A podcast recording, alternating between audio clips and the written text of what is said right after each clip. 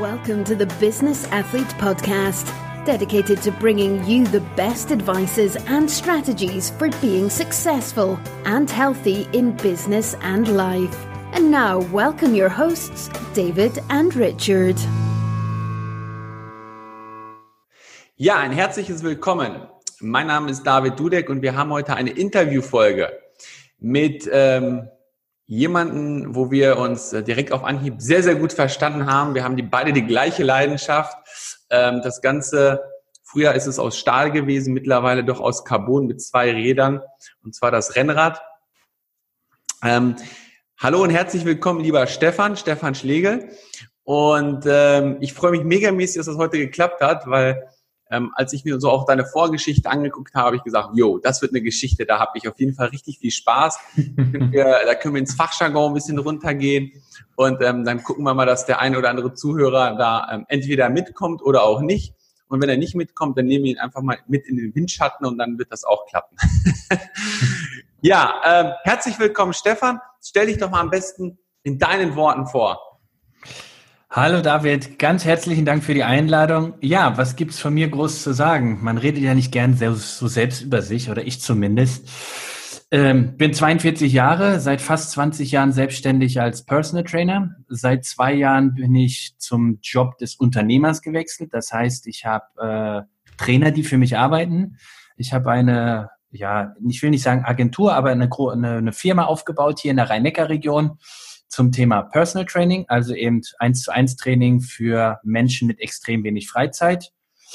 Privat, ähm, ich bin seit 20 Monaten Papa und äh, ja, danke. Seit zwei Jahren verheiratet und ja, also Papa ist natürlich das größte Abenteuer in meinem Leben. Und äh, ja, hobbymäßig bin ich gerne im Langzeitsport äh, unterwegs, das heißt Ausdauersport. Du hast es eben gesagt, Fahrradfahren. Ja, ich fahre gerne lange Fahrrad. Das ist so mein, das ist mein Leben. ja, sehr, sehr cool.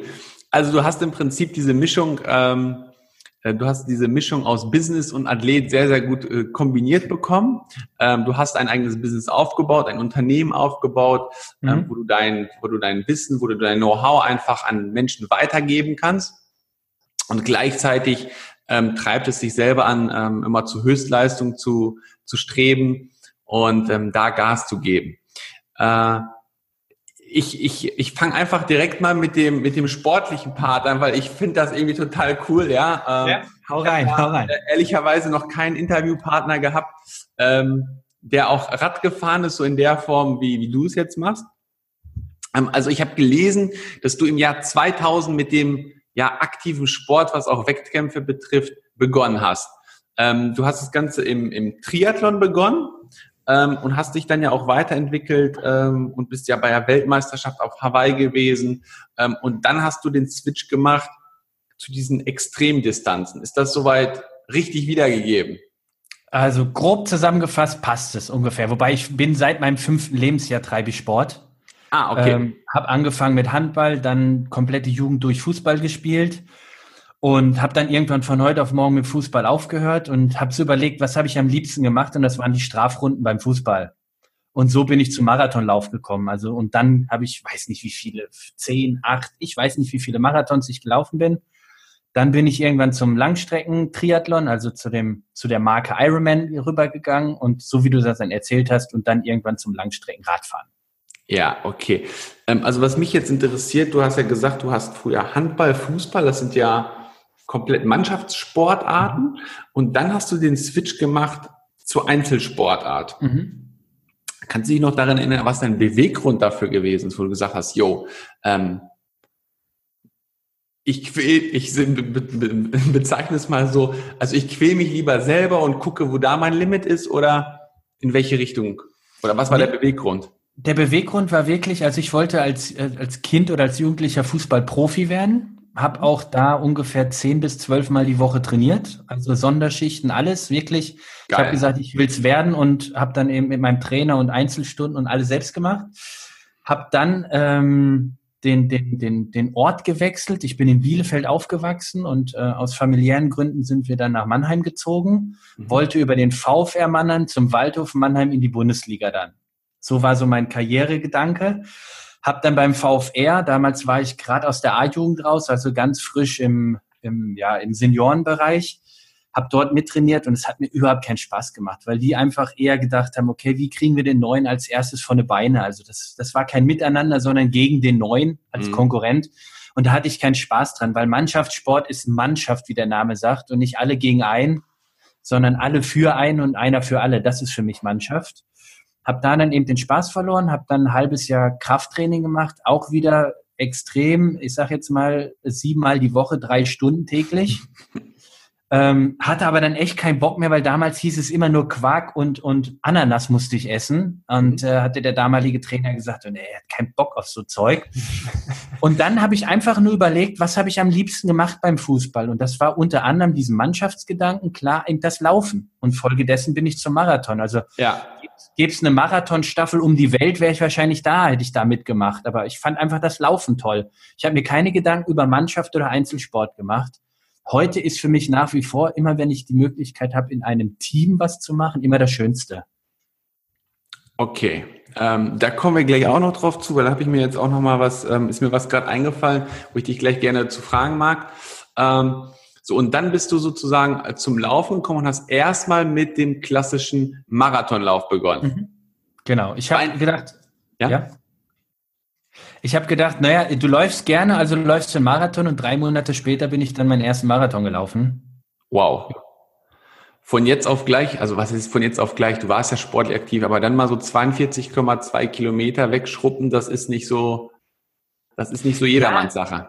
Ja, wie gesagt, das Laufen, ich habe es einfach geliebt und dann ist das auch keine Quälerei. Ich habe dann mit System trainiert und bin dann meinen ersten Marathon in 3,20, glaube ich, gelaufen, mhm. äh, mit einem Vierteljahr Vorbereitung. Also das ist, ist jetzt nicht irgendwie, ja, 3,20 ist toll, klar, ist eine gute Zeit.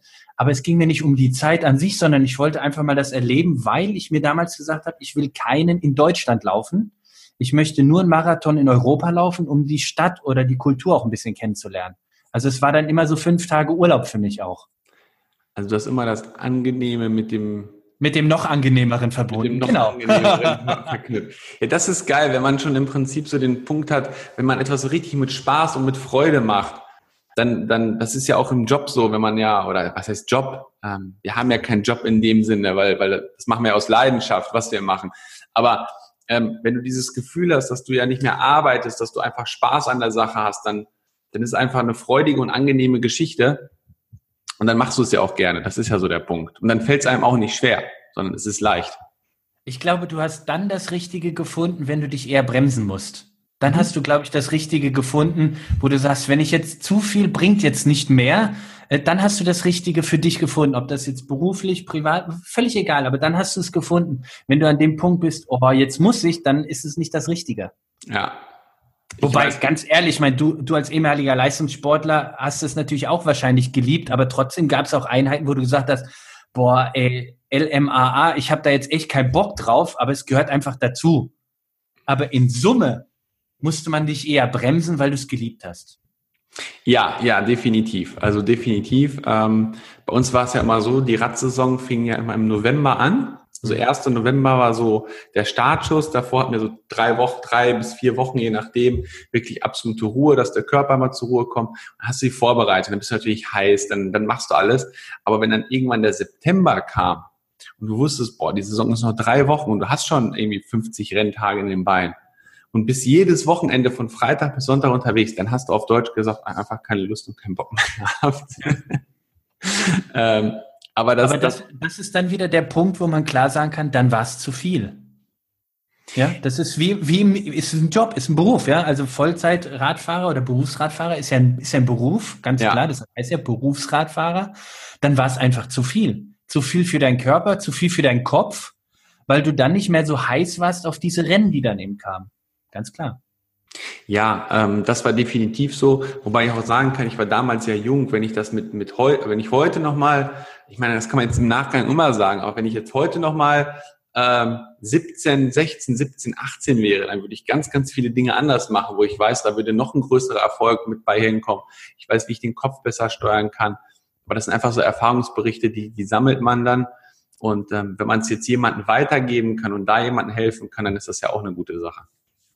Ja, das finde ich ja gerade, das finde ich ja das Wichtige und deshalb bin ich ja in der Position, in der ich bin, dass ich sage, ich habe jetzt ein Alter von 42, wo ich einfach nicht mehr äh, ja, so, äh, ich meine, wir waren, wir waren, beide sind Männer, wir waren Anfang 20, da, da warst du so voll Testosteron, da hast du gedacht, du kannst die Welt aus den Angeln heben, ja. Also so, boah, uns haut nichts um. Und jetzt mit 40, ja, da haut dich einiges um, ja. Also von daher bin ich aber jetzt in der Position, wo ich einfach mein Wissen gerne und bereitwillig, eben so wie du in deinem Podcast, einfach weitergebe. Damit eben der 17-Jährige, unser gedubelte 17-jährige Ich eben nicht die Fehler macht oder von unseren Erfahrungen profitiert.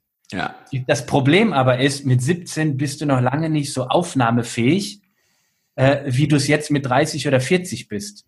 Das heißt, wenn du es schaffst, als 17-Jähriger oder 20-Jähriger einfach mal diesen alten Säcken, was du ja mit 40 bist, wenn du 20 bist, mal zuzuhören, dann machst du Quantensprünge in deiner Entwicklung. Ja, das, das ist der Punkt. Also ähm, die Aufnahmefähigkeit als junger Mensch, das schon zu haben, dass man das irgendwie versteht und greifbar machen kann, ähm, das ist echt so der Punkt. Und deswegen ist es zumindest im Radsport immer so gewesen. Man hat gesagt, die beste Phase im Radsport war so zwischen 26 und 30, mhm. weil du ähm, einfach körperlich in einer absoluten, ähm, im Spitzenzustand noch gewesen bist, aber gleichzeitig ähm, von der Erfahrung, vom Mental her schon so weit gewesen bist, dass du die beiden Dinge megamäßig gut kombinieren kannst. Und irgendwann ist es ja so, da nimmt ja deine Leistungsfähigkeit ähm, einfach auf natürliche Weise ab. Ähm, das kannst du zwar noch mit erhöhtem Training gegensteuern, aber im Endeffekt ähm, baut es ja ab. Aber durch die Mehrerfahrung, die du da hast, durch auch da die Weiterbildung, kannst du ja das Niveau immer noch extrem hochhalten und da ganz, ganz viel ähm, erreichen. Ja, du hast halt andere Skills, ne? Du lernst ein Rennen besser zu lesen zum Beispiel. Ja. Oder der, der Fußballer, der sieht halt eben, okay, der Ball ist zu schnell, da komme ich nicht hin. Während der 18-Jährige noch hinterher rennt und ihn, ihn nicht kriegt. Ja, das ist, das ist definitiv so. Ja, sehr cool. Also du hast ähm, vielleicht da den Schwenk zurück zu dir. Ähm, dann hast du, bist du vom Marathon gekommen, von den 42,2 ähm, Kilometern, hast gedacht, hey, also eine Sportart, das ist mir zu wenig, ich, ich will gleich mal drei machen oder, oder wie kommt man auf den Punkt? Nein, nein, nein. Nein, für mich war und ist auch heute noch der Triathlet der ultimative Ausdauersportler. Mhm. Du musst drei oder du solltest drei Sportarten gleich gut beherrschen. Und das fand ich faszinierend. Wovon mhm. ich heute auch noch überzeugt bin, ist, dass das Training für einen Triathlon das gesündeste Ausdauertraining ist, meiner Meinung nach, was es gibt. Okay. Weil du hast drei echt super tolle Sportarten, Schwimmen, Radfahren, Laufen, die jede für sich gut ist, in Kombination einfach, finde ich, für den Körper genial.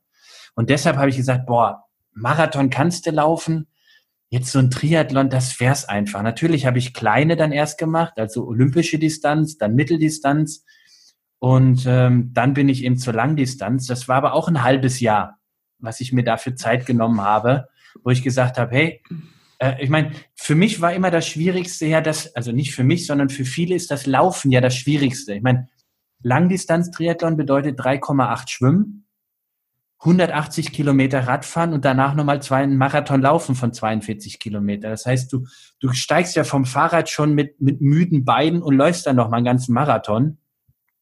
Das ist für viele ja dieses Unvorstellbare, wobei die meisten sagen 3,8 Kilometer schwimmen, ich würde gar nicht, ich würde ersaufen. Ähm, und das war für mich einfach und ist heute noch so das Ultimative der Langstreckentriathlon. Und deshalb habe ich gesagt, ich will das einmal machen. Ja, und dann habe ich es einmal gemacht und es lief nicht so, wie ich das wollte. Hm. Dann habe ich gesagt, gut, das kannst du besser. Und dann habe ich es halt eben äh, weiter probiert. Und dann kam irgendwann für mich logischerweise der Traum, okay, du hast eine gewisse Fitness, reicht's für die Weltmeisterschaft auf Hawaii?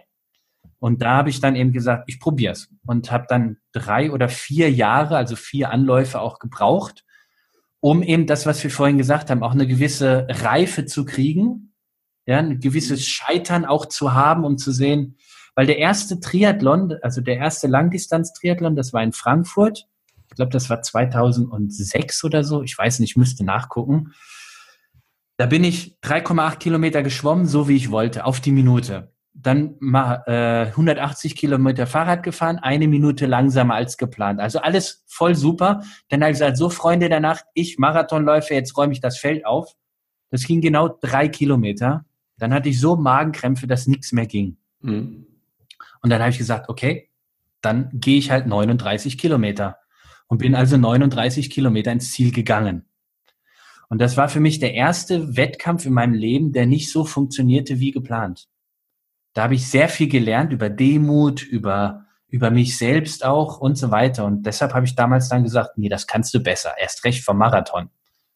So, und dann war ich irgendwann 2010, habe ich mich dann für die Weltmeisterschaft auf Hawaii qualifiziert und war dann 2010 in Kailua Kona am Start. Geil. Ähm, das, ist, das ist echt eine geile Story, weil, ähm, also erstmal Chapeau und Hut ab, dass du das durchgezogen hast. Also hätte ich jetzt den Hut, würde ich ihn jetzt abziehen. ja, stopp, muss ich dich unterbrechen. Ich meine, ich bin ja ange, du meinst jetzt den, den Triathlon äh, da in Frankfurt, ne, mit den 39 Kilometer gehen. Mm, sowohl als das? auch. Sowohl als auch. Also ähm, grundsätzlich diesen Willen zu haben, grundsätzlich diesen Willen zu haben, das ähm, ähm, A durchzuziehen mhm. und B äh, zu sagen, okay, ähm, ich habe jetzt ein Ergebnis, ein Ist-Zustand, aber das ist nicht das, was ich mir eigentlich vorgestellt habe, als Soll-Zustand. Also mein, mein Ziel war eigentlich da und ich habe es hier erreicht. Ja. Ähm, zu sagen, okay, jetzt Ärmel hochkrempeln und jetzt starte ich nochmal richtig durch und nehme nochmal einen richtig neuen Anlauf. Ja, aber das ist doch, David, das ist doch, Entschuldigung, wenn ich das so sage, weil du triffst genaue Nerv, das ist doch Pillepalle. Wenn du beim Wettkampf antrittst, der erste Ironman, ich bin doch nicht angetreten, um zu gucken, wie schön ist, ist, ist, ist, der Kanal in Frankfurt, da wo du die ganze Zeit rumläufst. Ich bin doch angetreten, um zu finishen. Also war für mich klar, wenn ich das kriechend, krabbelnd oder gehend mache, dann, dann komme ich an. Also das war für mich überhaupt kein Ding im Sinne von, oh, du bist so toll oder sowas. Ich habe es mir doch vor, ich, ich bin doch deshalb angetreten. Ja. Also deshalb gab es für mich gar keinen Grund, es nicht zu machen. Und dass ich es besser kann, war ich einfach von überzeugt. Und dass ich dann irgendwann gesagt habe, okay, ich will zur Weltmeisterschaft. Naja, Entschuldigung, wenn du was willst und es wirklich willst, dann findest du auch Wege. Und ich habe Wege, legale Wege, sage ich extra dazu, legale Wege gefunden, um mich dafür zu qualifizieren. Ich habe gesucht, was sind meine Stärken, was sind meine Schwächen und dementsprechend habe ich Wettkämpfe rausgesucht, die meinen Stärken entsprechen. Das heißt, ich bin jemand, der extrem gut mit Hitze zurechtkommt. Also 40 Grad, 45 Grad finde ich super. Und von daher habe ich mir Wettkämpfe gesucht, die halt so hohe Temperaturen haben. Also das, lass den Hut auf, ist es nicht wert, weil ich habe es mir ja eh vorgenommen und es war mal, ich wollte es ja. Also von daher, das ist für mich überhaupt nichts Besonderes. Ja. Also um. Ähm. versteh's nicht falsch. Also danke für die Anerkennung, aber ich sehe das nicht, dass ich mhm. eine Anerkennung dafür verdiene, weil es war eh mein Wunsch und es war für mich. Also ja, ähm, gebe ich dir gebe ich dir recht, Stefan. Ähm, der, der Hut war tatsächlich so dafür gedacht, dass, dass, ähm, dass du dass du es trotzdem durchgezogen hast, weil ähm, auch wenn es dein Ziel gewesen hätte, zu sagen können, ich habe Magenkrämpfe, 39 Kilometer gehen, komm, abhaken und weiter. Das zeigt ja, was du, was du für eine Willenskraft hast. Und jetzt wollte ich so den, den Schwenk dazu kriegen ins Unternehmerische, okay. ähm, weil du gesagt hast, diese 39 Kilometer, die haben mir unheimlich viel unheimlich viel gegeben. Ja, ähm, ich konnte da, ich habe da viel über mich selber gelernt. So auf der einen Seite und auf der anderen Seite hast du gesagt, ähm, um in diese Erfolgsmodus reinzukommen, habe ich erstmal Misserfolge gehabt, wie die auch mhm. auf, auf, wie die in welcher Bandbreite die auch gewesen. Aber es war nicht sofort der Erfolg da. Also du du bist nicht aufs Rad gestiegen oder hast gesagt, so jetzt mache ich meinen Ironman, meinen meinen Langstreckenmarathon, äh, Marathon, meinen Langstrecken ähm, Triathlon und stehst am Start, bist sofort in Hawaii und auf Platz eins, sondern das ist ja, das ist ja, das ist ja immer ein Weg, so. Und manche denken ja, ach, ich fange jetzt mal was an und von heute auf morgen muss es ja sofort funktionieren. So, ähm, das heißt, wo ich jetzt den Schwenk hinkriegen wollte, ist, ähm, Erfolg bedeutet auch auf dem Weg zum Erfolg Rückschläge zu haben, die anzunehmen, daraus zu lernen und dann den nächsten Schritt zu gehen. Äh, also sorry, wenn ich dich dann eben aus der Bahn geschmissen habe oder unterbrochen habe. Ähm, selbstverständlich, genau. Also die Definition äh, würde ich so bestätigen. Erfolg, ich zersplitte das Wort immer, er folgt. Also das Ergebnis folgt etwas äh, oder einer, einer Sache. Und wem oder was kann es nur folgen? Aus meiner Sicht Erfahrung. Und Erfahrung sammelst du durch, mein Deutschlehrer wird mich jetzt killen, durch Tun, durch Handeln. Egal, ob das Hinfallen ist und dann wieder das Handeln des Aufstehens oder dich in die Situation auch zu bringen, dass du fallen kannst. Das ist ja oftmals so dieses raus aus der Komfortzone und dann kannst du auch fallen. Dann bist du ohne doppelten Boden. Aber du kannst ja jederzeit wieder aufstehen. Und das ist genau das, was er folgt. Er folgt dem. Ja, Definition von Radfahren ist hinfallen und aufstehen. Jeder Radfahrer, der noch nicht hingefallen ist, ist kein Radfahrer. Ich habe die rechte Seite ist in ist in USA komplett aufgeschürft, da liegt meine Haut auf dem Asphalt. Die linke Seite ist in Spanien. Also Radfahren ist hinfallen und aufstehen. Und das ist, glaube ich, ein sehr schönes Verständnis dafür, was Erfolg bedeutet. Es folgt dem Handeln, nicht dem Nachdenken. Ja, da bin ich zu, zu nicht nur zu 100 Prozent, also mehr geht zwar nicht, aber bei 110 Prozent bei dir, Stefan. Ähm, hinfallen und wieder aufstehen, ja. Und das Zweite, so ein kleiner Schwenk, ähm, man ist kein Radfahrer, wenn man noch nie auf, ein, auf, auf dem Asphalt gelegen hat. also das, das kommt auch mit dazu. Ähm, ja Mensch, die Zeit, die rennt ja, das ist ja, das ist ja der Wahnsinn. Ähm, also im Prinzip ähm, hast du dann, was mich interessiert, genau, eine Sache interessiert mich tatsächlich, weil für mich das Thema Triathlon immer so gespickt ist. Ich meine, ich habe das auch mal eine Zeit lang ähm, gemacht oder habe da mal reingeschnuppert. Ich habe es nicht gemacht, ich habe rein, hab reingeschnuppert. So ein bisschen ähm, Volksdistanz gemacht. Ich glaube, ich war nicht mal bei olympischen Distanz. Aber ich kann mir noch tatsächlich an den ersten Triathlon erinnern, den ich mal gemacht habe. Ähm, du schwimmst, ja, kommst du da irgendwo im hinteren Drittel, bin ich rausgekommen oder in der Mitte, ich weiß es gar nicht mehr. Dann habe ich gesagt, so jetzt kommst du aufs Fahrrad, jetzt geht richtig Post ab. War auch so, also ähm, das war, das war ja Geil. das war, das war cool. So. Und dann kam dieser Punkt, du, du kommst vom Rad runter, ziehst die Laufschuhe an und fängst an zu laufen. Das, das, das fühlt sich katastrophal. Also gerade das ist wie, als ob du auf Eiern läufst.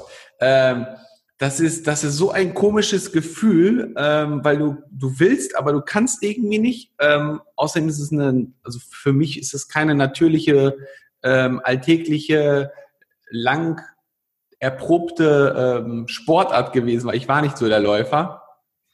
Und dann läufst du da durch und ähm, ja, auf, auf jeden Fall ist das eine, eine spannende Erfahrung. Das ist genau das, was du gesagt hast. Deswegen, als du gesagt hast, Ironman, Frankfurt, Schwimmen lief gut, Radfahren lief gut und dann kam ich zum Laufen, wo eigentlich das deine Paradedisziplin ist. Mhm. Ähm, aber das war halt für den Körper in dem Augenblick wohl noch ein bisschen too much.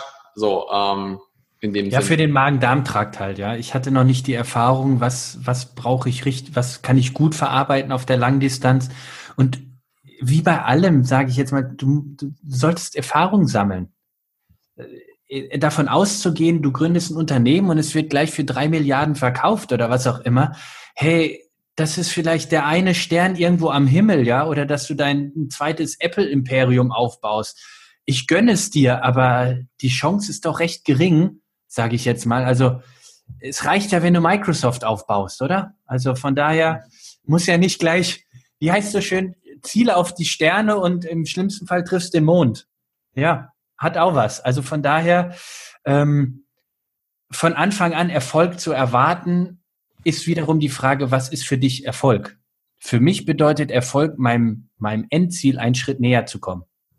Das kann genauso gut sein, hinzufallen und zu wissen, wie es nicht funktioniert ist ja. für mich auch ein Erfolg. Ja.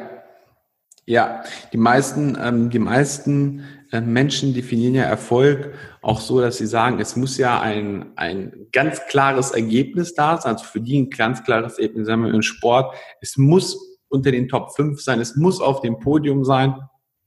Ähm, und ähm, oder sie nehmen es im, im, im, im Business-Bereich, es muss monetär sofort ein Ergebnis zu sehen sein.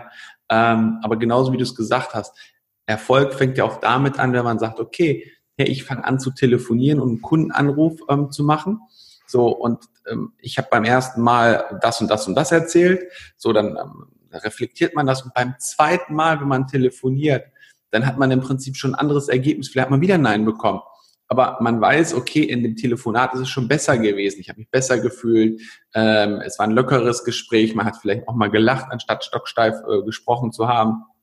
Ja, und das ist ja auch Erfolg so. Und ähm, der Erfolg baut ja immer aufeinander auf. Das ist ja nicht, nicht oft immer das eine, sondern es ist ja auf dem Weg dorthin hat man ja ganz, ganz viele kleine Zwischensteps. Ist ja einfach ja. Ähm, so, so in dem Bereich, ja. Ich glaube, ich glaube, symbolisch am besten kann man das mit dem 110 Meter Hürdenläufer nehmen.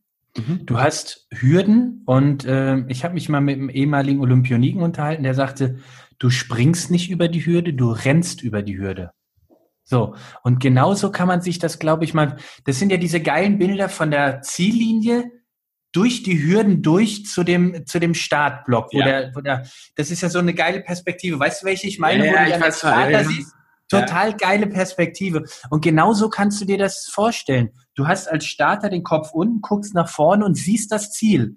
Dazwischen stehen aber, sind 110 Meter bei den Männern mhm. und es sind, ich glaube, neun, oh Gott, jetzt, jetzt lehne ich mich weit aus dem Fenster, sind die Hürden dazwischen.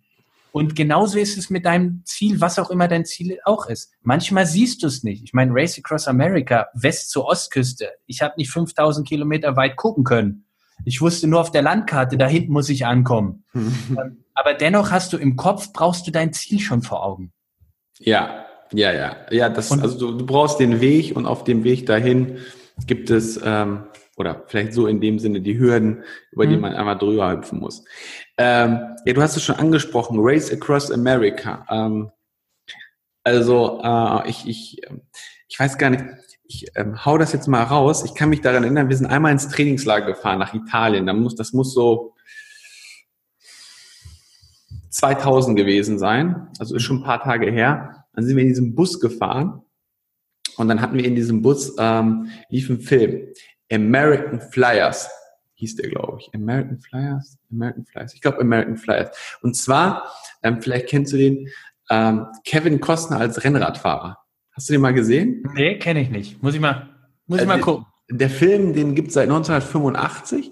So, und, äh, und dann sind die halt auch, äh, das war jetzt, das war so eine Rundfahrt, die die dort gefahren sind. Das war total spannend, total witzig. Und irgendwie danach habe ich irgendwann mal von Race Across America mitbekommen und fand das auch total interessant und total spannend und habe das auch gesehen. Ich habe selber mal drüber nachgedacht, hm, wie kann man das machen oder könnte man das mal machen.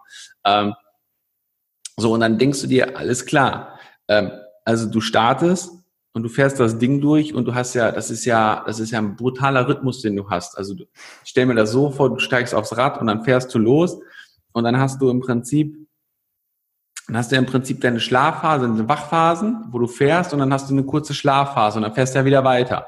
Mhm. Also du fährst ja nicht die 5000 Kilometer in einem Stück durch, sondern hast ja mal kurze, kurze ja, Pause. Richtig, ja. Das ist ja, das ist ja brutal. Das ist ein, wie, wie lange ist das? Acht Tage, neun Tage? Wie, wie lange ist man da unterwegs? Also soll ich kurz mal kurz erklären? Ja, ganz ja, schnell? Gerne, gerne, gerne, gerne, Also Start Oceanside, Kalifornien, Westküste, Ziel Annapolis, Maryland, Ostküste. Dazwischen liegen knapp 4.940 Kilometer, also sagen wir mal 5.000 Kilometer. Mhm. Es ist ein sogenanntes Non-Stop-Radrennen. Das heißt, die Tour de France besteht ja aus 21 Etappen mit zwei Ruhetagen, also 23 Tage. Beim Race Across America hast du für die 5000 Kilometer maximal 12 Tage Zeit. Das heißt, du musst mindestens mathematisch 400 Kilometer pro Tag fahren. Mhm. Die besten, was heißt die besten? Also die, die vorne mitfahren wollen. Also bei mir war es so, 2012 wurde ich gesamt Zehnter bei meinem ersten. Das war übrigens mein zweites Radrennen überhaupt in meinem Leben. bei meinem dritten Radrennen, das war dann 2014, das Race Across America, 2014, da bin ich gesamt Fünfter geworden. Und 2016 bin ich an den Start gegangen, um mit dem Ziel zu gewinnen. Mhm. Und 2014 und 16 war die Taktik so, du, ich bin die ersten 35, 37 Stunden nonstop durchgefahren, nonstop. Nur einmal, ich glaube, eine Minute Pause, Fahrrad gewechselt ähm, und dann komplett nonstop durch. Dann habe ich mich 45 Minuten schlafen gelegt, bin wieder 23 Stunden gefahren, wieder 45 Minuten schlafen, wieder 23 Stunden und das halt eben dann so lange bis zum Ziel bist. Mhm. So, das heißt, du hast natürlich einen extrem Schlafmangel. Und irgendwann, ich sage jetzt mal Radfahren, irgendwann fährst du hinten äh, Leistungswerte, die fährst du heute einbeinig zum Bäcker nicht. Aber du bist ja so müde, da heißt es dann irgendwann nur noch ankommen. Und das ist wieder eine der Erkenntnisse, die jeder Unternehmer mitnehmen soll. Es ist egal, wie langsam du am Ende fährst solange du fährst, kommst du irgendwann auch an. Das heißt, egal wie langsam du in deinem Unternehmen vorwärts kommst, solange du vorwärts kommst, wirst du auch ankommen. Mhm. Geil. Das ist, das ist, das ist, das ist ein schönes Bild, ja. Das ist echt ein schönes Bild, Stefan. Ähm, fahr so lange, bis du ans Ziel kommst, egal wie langsam du bist. ja, ich meine, dafür bist du, dafür bist du angetreten. Ja. Das ähm, ist wieder, das ist wieder der, diese, dieser Grund, wo ich so oft höre, ah, das war dann einfach schwer und, und, und ich wollte nicht mehr und warum bist du dann überhaupt, hast du dann überhaupt angefangen? Ja, ich bin da echt so einer, der vielleicht oft aneckt, tut mir leid, aber ich verstehe das nicht. Wenn ich irgendwo antrete, dann will ich auch ankommen. Ja. Natürlich habe ich auch Rennen mit DNF gehabt, ja. 2016 habe ich in Kansas nach 2000 Kilometer das Rennen abgebrochen und gesagt, es geht nicht mehr. Ich hatte so Knieschmerzen, das ging nicht mehr. Ja. Ähm, aber, aber überleg einfach mal, warum hast, bist du angetreten? Das stimmt. Und jetzt kommt die Frage, wie hast du dich denn danach gefühlt, als du im Ziel angekommen bist? Jetzt ist die Frage, wann? 2012 oder 2014? Ja, das war ein Unterschied. Ja, ähm, also 2012 so, so, sowohl als sowohl als auch, weil du hast ja ein bestimmtes Ziel gehabt und du hast es ja, also in dem Sinne, du bist ja ans Ziel angekommen. Ja. Also 2012 war ich ja Rookie und äh, ich war dann irgendwann total, ich war glücklich, aber ich war noch viel mehr müde. Also so, so viel Glück hatte ich gar nicht in mir, weil die Müdigkeit einfach unglaublich groß war. Wir haben dann auch ein Live-Interview gemacht und während dem Interview bin ich eingeschlafen. Also ich war echt müde und ähm, habe dann aber rückwirkend, also habe dann auch so gedacht, naja, okay, lange Radfahren kannst du, wäre schön, wenn du auch noch schnell fahren könntest. Hab dann also mein Trainingssystem umgeändert, deutlich weniger trainiert, viel weniger mhm. und bin deutlich schneller gewesen. Und 2014 war ich im Ziel, da war ich überglücklich, weil ich hatte einen schweren Sturz am Anfang vom Rennen. Ähm, 2014 war es so, nach vier Stunden bin ich bei einer Abfahrt, ist mir der Vorderreifen geplatzt und ich bin dann ungebremst mit 65 km voll in die Leitplanke. Also, also ich hatte quasi 128 Kilometer auf dem Tacho. Hab dann gedacht, okay, Arm oder Bein ist ab, weil ich so unglaubliche Schmerzen hatte. Mhm. Da gibt's sogar ein Video und das Ding ist auch irgendwie relativ viral gegangen. Ähm, und äh, ja, und dann hat mich die Offiziellen gefragt, hey, machst du weiter? Und ich dann auch wieder so, ja, selbstverständlich mache ich weiter, weil ich kann ja stehen, also werde ich auch Radfahren können. Und äh, bin dann ins Ziel gefahren, also die restlichen 4800 Kilometer mit wirklich extrem höllischen Schmerzen, sehr vielen äh, mentalen Schmerzen auch weil ja. ich einfach richtig gelitten habe. Also ich habe wirklich gelitten.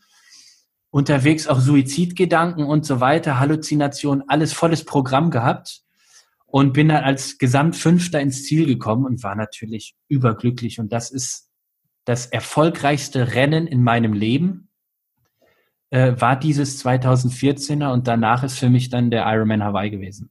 Ja, wow. Ähm, also was ich jetzt daraus interpretiere, ist, ähm, wenn der Wille so stark ist, ans Ziel anzukommen, ähm, und du auf Deutsch gesagt einmal durch die Scheiße gehen musst, ähm, ähm, vielleicht auch die, durch die Hölle, wo du denkst, Alter, jetzt ist aber alles vorbei. Ich, ich weiß, was du meinst. Ich bin 100 Prozent bei dir, weil ich kenne diese Gedanken und ich weiß, wie man sich in so einer Situation fühlt. Äh, und man sagt, wo will ich denn hin? Was ist mein Ziel gewesen? Und dann zieht man es durch und dann ist man irgendwann am Ziel angekommen. Dann ist das, dann ist das ein viel, viel größerer Erfolg, als wenn du mit einem Bein ganz locker flockig, ähm, ohne große Herausforderung, ohne große, große Hürden, wenn wir wieder die Hürden mit reinnehmen, einfach ans Ziel angekommen bist, dann hast du, ja, ist zwar schön, aber, aber du nimmst ähm, du nimmst A, diesen Erfolg nicht so mit und B, das ist eine Entwicklung, eine Persönlichkeitsentwicklung, das, das begleitet dich ja, das begleitet dich ja Ewigkeiten weiter in deinem Leben. Das sind ja Dinge, von denen du profitieren kannst, ähm, egal in welchem Bereich. Das ist ja der Wahnsinn. Ich bin, ich bin davon überzeugt, dass ich dem Menschen ansehen kann, wie glücklich er am Ziel seiner, seines Schaffens ist wenn ich ihn dabei beobachte, wie er den Weg geht. Mhm. Weil das ist nämlich entscheidend. Nicht, gar nicht mal, ob du hinfällst oder, oder aufstehst und so weiter, sondern wie gehst du mit der Situation um?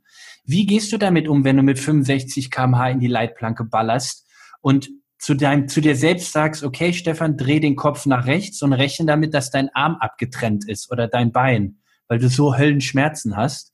Und dann freust du dich, dass beides noch dran ist, kannst aber trotzdem noch nicht aufstehen. Mhm. Die helfen zwei Leute auf und du sagst einfach, gib mir mein Fahrrad, ich mach weiter. Natürlich war ich voll Adrenalin, ja. Äh, hätte man mir irgendwie welche Rechenaufgaben gegeben oder was weiß ich, die, die äh, irgendwas anderes, äh, dann hätte ich das vielleicht nicht gebacken gekriegt. Aber für mich war klar, erstmal weiterzufahren. Und ja. die Schmerzen, die wirklichen Schmerzen kamen ja erst 24 Stunden später. Ja, da, da fing das, fing die Hölle ja eigentlich an und die Hölle ging für mich. Ich bin 1000 Kilometer einbeinig gefahren, weil ich so Schmerzen hatte in dem anderen Bein. 1000 Kilometer, das ist von hier bis Hamburg und noch ein Stück. Also das ist, das ist lang, ja, das ist echt lang. Aber ich habe auch mir nicht gesagt, ich will unbedingt ins Ziel ankommen, sondern einfach, jetzt mach noch eine Pedalumdrehung mehr. Komm bis da vorne zum Schild. Dann bis zum nächsten Schild. Also ich habe mir das, das Rennen dann so runtergebrochen, dass ich einfach nur happy war, noch ein Stück weiterzukommen. Und ja. irgendwann waren dann diese Gedanken auch nicht mehr da, weil die Schmerzen dann wiederum zu groß waren. Also habe ich mich um die Schmerzen gekümmert, die wegzudenken und so. Also es war ein, es war ein Rennen, was meine Persönlichkeit sehr stark geprägt hat. Nennen wir es mal so. Ich will nicht sagen verändert, sondern geprägt hat. Ja. Und deshalb habe ich auch oftmals oder sehr oft Probleme mit Menschen, die einfach rumjammern, weil sie keine Schuhe haben zum Laufen oder weil es regnet oder, oder whatever, ja. Also, ja, da habe ich Problem mit. Ich bin kein, ich bin nicht aus einem anderen Holz geschnitzt wie wir andere, wie alle anderen Menschen. Ich habe das gleiche Blut, ich habe die gleichen Knochen. Ich glaube, der Unterschied zwischen mir und vielen anderen Menschen ist einfach, ich bin nicht bereit, meine Träume aufzugeben. Und das ist der Unterschied. Und mein Traum war damals, ich wollte den deutschen Rekord fahren und wir haben sehr schnell festgestellt, so nach zehn Stunden, das wird nichts. Ähm, aber trotzdem war es nur mathematisch nicht möglich. Ja. Und nur weil es in der Mathematik nicht funktioniert, heißt es nicht, dass es nicht funktioniert. Ja, ja, klar. Ja, also von daher, ich habe es weiter versucht und irgendwann war es einfach nicht möglich, weil ich einfach die Leistung nicht hatte. Und dann habe ich gesagt, okay, jetzt fahre ich nicht mehr für mich, sondern ich fahre für mein Team, was die ganze Zeit zu mir gehalten hat und für die vielen, vielen Hunderte oder Tausende von Menschen, die auch an mich geglaubt haben.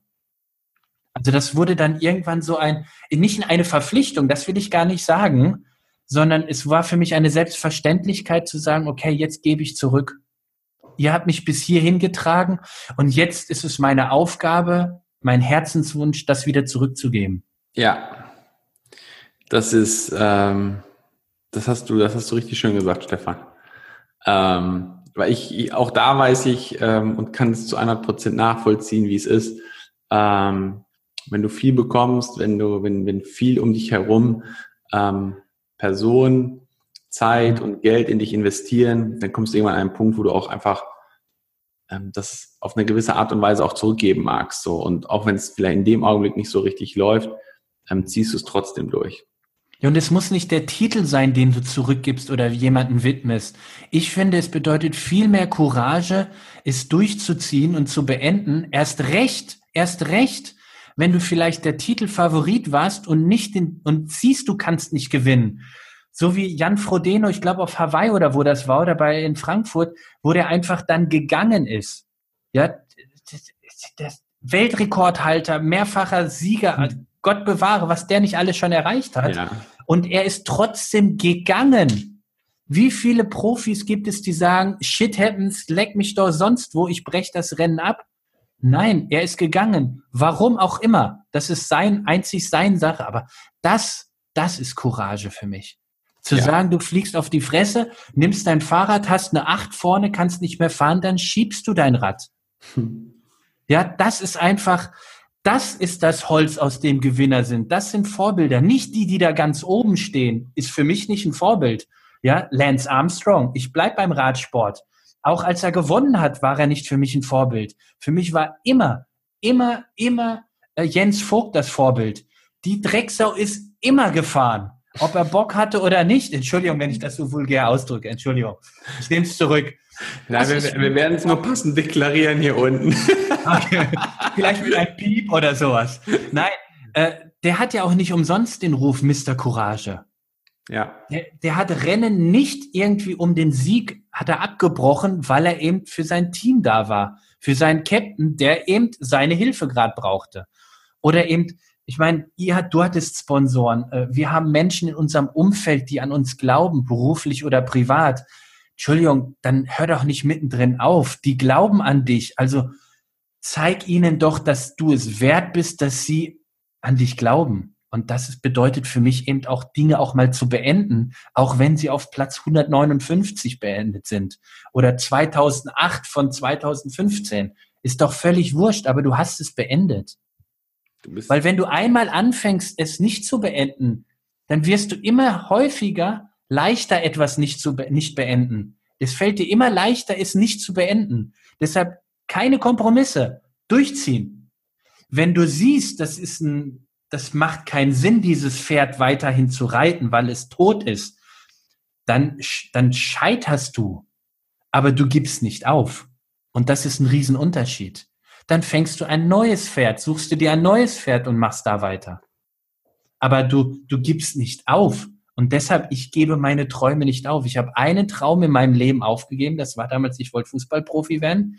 Den habe ich aufgegeben und seitdem habe ich nie wieder einen Traum aufgegeben. Nie wieder. Und das kann ich jedem nur mitgeben einfach. Hör auf, deine Träume aufzugeben. Glaub an deinen Träumen und beweg deinen Hintern. Und wenn du zwischendrin auf den Asphalt fliegst, dann stehst du halt auf. Das haben andere Menschen vor dir auch schon geschafft. Ja. Ich verstehe das, das nicht. Das, das ist so, da ist, da, da, da, da ist auch nichts hinzuzufügen, Stefan. ähm, ich, ich würde das so als Abschlusswort nehmen für den heutigen Tag. Ich, ich ähm, ich glaube, wir müssen uns sowieso nochmal treffen, dass wir das Unbedingt. vertiefen, weil wir sind ja, wir sind ja nur so ganz am Anfang reingekommen. Wir können uns jetzt bestimmt noch zwei, drei, vier Stunden unterhalten. Das wird für heute so ein bisschen den Rahmen sprengen. Aber ähm, ich nehme das als Abschlusswort. Wenn du auf die Fresse fliegst, dann beweg deinen Arsch und komm wieder hoch und mach weiter. Ja, ganz klar. Vulgär ausgedrückt, aber es trifft. Punkt. Ende. Das kann man nicht schönreden. Ja, das kann man nicht schönreden. Hinfallen tut weh, tut jedem weh. Das schmerzt jedem, egal ja. wie gut du bist. Ja. Und das Aufstehen fällt niemandem leicht.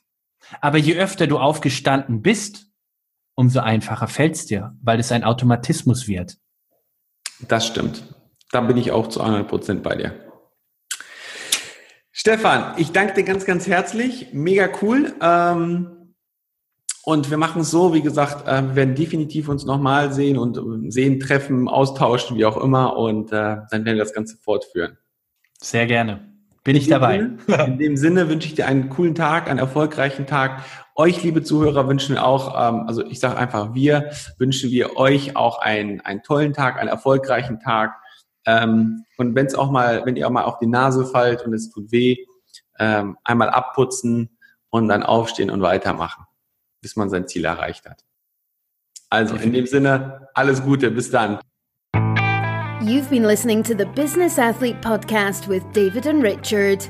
If you want to know more, check out our websites, Facebook groups, and Instagram profiles, linked in the show notes.